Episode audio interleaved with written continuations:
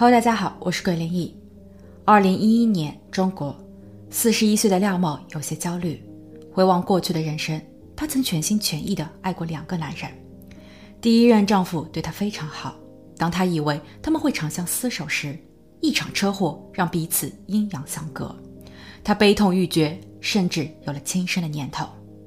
好在亲朋好友陪伴左右，在他们的鼓励和开导下，廖某重新燃起了对美好生活的向往。某日，经一位朋友做媒，廖某认识了一个男人，他的各项条件都不差，而且看上去憨厚老实，两个人也对得上眼，所以在约会后不久，他们就领了结婚证。日子一天天的过着，虽然有些平淡，但互相的感情却十分和睦。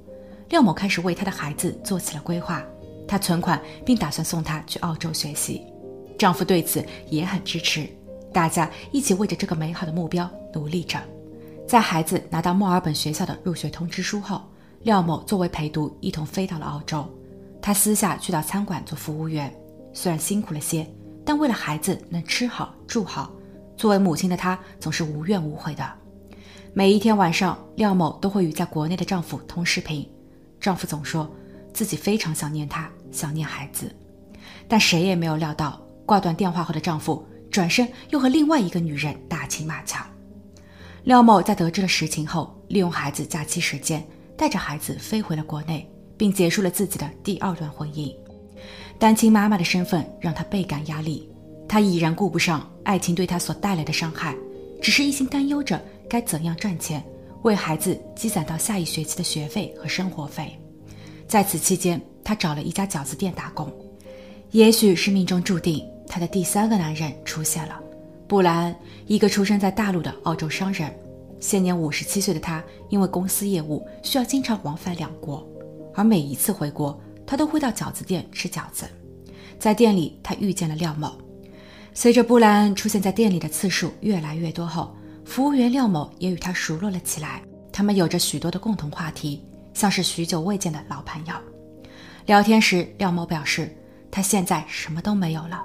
只有孩子，布兰则安抚说，并不是拥有的越多就会越好。自己虽然说在事业上还算成功，家中也有两个孝顺的女儿，孙子也才刚刚出生，但他本人并不怎么开心，因为他与原配妻子总会争吵，这让他的生活变得异常的疲惫。Hey, it's Kaylee Cuoco for Priceline. Ready to go to your happy place for a happy price? Well, why didn't you say so? Just download the Priceline app right now and save up to 60% on hotels. So, whether it's Cousin Kevin's Kazoo concert in Kansas City, go Kevin, or Becky's Bachelorette Bash in Bermuda, you never have to miss a trip ever again. So, download the Priceline app today. Your savings are waiting. Go to your happy place for a happy price. Go to your happy price, Priceline. 两个月后，廖某再一次陪同孩子前往澳洲读书，布莱恩也返回到了澳洲。巧合的是，他们都住在墨尔本。此时的布莱恩其实早已和妻子分居，这大大方便了两人的后续接触。而在每一次见面后，都会让廖某感觉暖暖的。布莱恩其实也没有想到，自己在结婚的四十年后，会对一个单身母亲如此挂心。即便廖某已经不再年轻。但他的朴实、聪慧以及那一手能够满足自己味蕾的厨艺，深深地吸引着自己。随着关系的进一步发展，他们经常见面，也会约着一起回国。三年间，廖某和这个男人心照不宣。直到某一天，廖某尝试询问布莱恩，什么时候会与他的妻子离婚。布莱恩的回复是：“再等等。”看似一句简单的“再等等”，让原本就心动的廖某看到了希望。他觉得，如果布莱恩不打算与他有未来，对于这一问题一定会搪塞或是不回答。而布莱恩在接下去的实际行动中也证明了这一点。他私下向廖某许下了婚姻的承诺，并在2014年与廖某生活了一段时间。但计划赶不上变化，布莱恩与原配妻子小麦经过了多年的分居，似乎大家都已经冷静了下来。在各种家庭活动中，双方也会偶尔聚在一起。这更是让原配妻子小麦觉得丈夫的位置无可替代，况且他们之间也从未有过原则性问题。在慎重思考后，他向布莱恩提出了复合。他们的女儿见状后，也是想方设法的去撮合。可爱的孙子更是嚷着让外公住回家中陪他一同玩。对于突如其来的变化，布莱恩点头答应。此时的他或许更看重的依旧是原来的那个家，但他并没有告诉家人，在过去的三年里，他已经找了个红颜知己。不久后，布兰搬回了原来的家，但他还没有想好要如何给廖某一个交代。那一天，他再一次约见了廖某，他给廖某准备了礼物。廖某一度以为这是求婚的礼物，但谁曾想，布兰却说：“我们不能在一起了，希望今后你也能找到属于自己的幸福。”瞬间，全场的氛围降至冰点。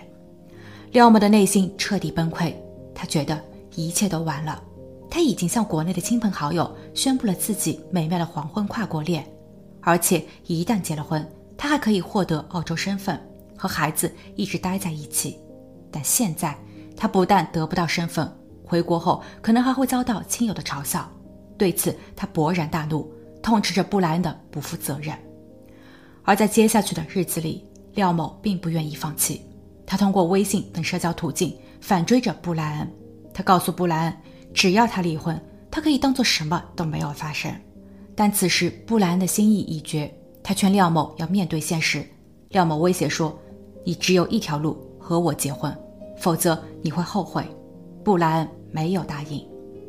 二零一五年三月三十日，廖某前往了布莱恩的家，拉着布莱恩就往外走。他想要布莱恩与自己去警局，当着警方的面签署一份文件，承诺布莱恩会与妻子小麦离婚。但布莱恩拒绝了，他还责骂道：“你不就是想通过我获得澳洲的永居权吗？”二零一五年三月三十一日，廖某又一次去到了布莱恩家。这一次，他没有直接闯入，而是躲在一侧观察着。早上五点四十四分，布莱恩的妻子小麦外出上班，看着小麦走远后，廖某冲入了布莱恩的住宅。他对布莱恩下了最后的通牒，但布莱恩根本就不可能与他和好。由于两个人在屋内的争吵声太大，还在卧室中睡觉的孙子被他们吵醒，他大哭了起来。布莱恩赶紧跑了过去，哄着孩子入眠。此时，廖某正一个人坐在客厅，他拿出了事先准备好的镇定剂，掺入了布莱恩的水杯中。待孩子再一次入眠后，布莱恩向廖某下了逐客令，廖某则突然变得十分温柔，他让布莱恩消消气，喝口水。之后，布莱恩便晕了过去。廖某见状，他赶紧将布莱恩绑了起来，然后跑到院子里拿了一把园艺大剪刀。竟然走进了布莱恩孙子的卧室。面对这个毫无缚鸡之力的孩子，他没有一丝的心慈手软。完事后，他拿着工具坐在客厅，等着布莱恩慢慢苏醒。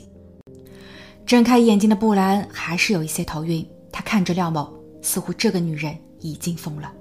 他不断的呼喊着孙子名字，但廖某却冷冰冰的说道：“这个孩子再也不可能回应你了。”之后，廖某对着布莱恩又踢又打。他发泄着内心的不满，并告诉布莱恩说：“这一条路是被你逼的。”布莱恩失声痛哭。为了不让他的呼喊声惊动了邻居，廖某用布塞住了他的嘴巴。下午五点左右，布莱恩的妻子小麦回家，廖某告诉布莱恩：“你等着，我会当着你的面让你的挚爱一个一个的消失。”说完，他拿起园艺大剪刀冲入了院子。毫无防备的小麦尖叫着，但已经疯了的廖某并没有收手。